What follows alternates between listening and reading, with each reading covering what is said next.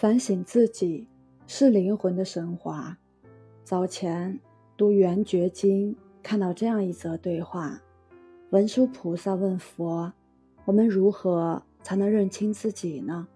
佛回道：“一切诸如来，从于本因地，皆以智慧觉。”意思是说，人只有通过不间断的反省，才能看见最真实的自我。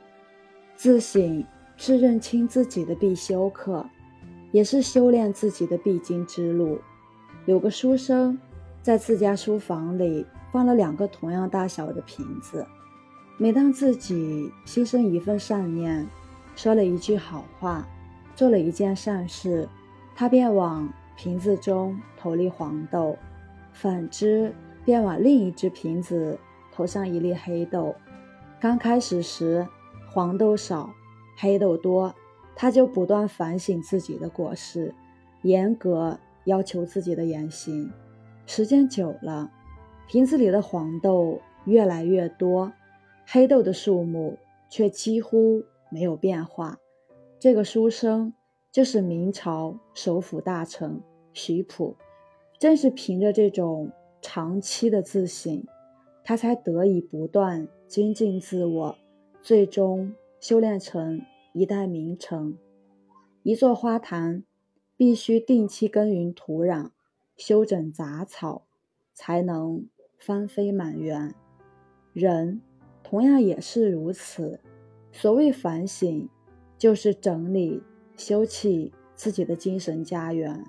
被誉为经营之神的稻盛和夫，多年来始终坚持。时时反省的生活哲学。每天清晨，他都会站在镜子面前，反省自己前一天的所思所行。今天有没有让别人感到不快？待人是否亲切？有没有言语傲慢之处？有没有自私自利的言行？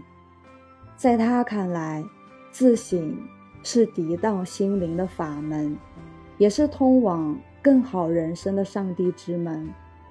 大哲学家苏格拉底也曾说过：“未经审视的人生不值得过。”反观自省之路，亦是一个不断完善和超越自我的过程。及时擦拭心灵的污点，才能与俗世中保一份清醒，守一份淡然。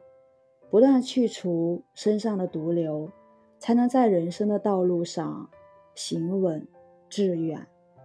杨绛先生曾在书中写道：“人生一世，需有三个自觉，无非是认识自己、洗练自己、自觉自愿地改造自己。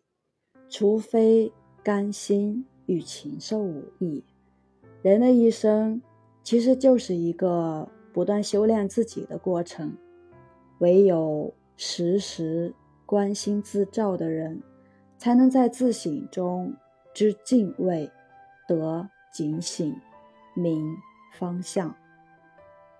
余生，愿你学会睁一只眼看世界，闭一只眼做智者。愿你在反省中成长。在改变中提升，永远修行，永远在路上，福生无量，与君共勉。我是袁一凡，一个二十岁的八零后修行人。喜欢主播的，欢迎关注，欢迎订阅，感谢大家收听。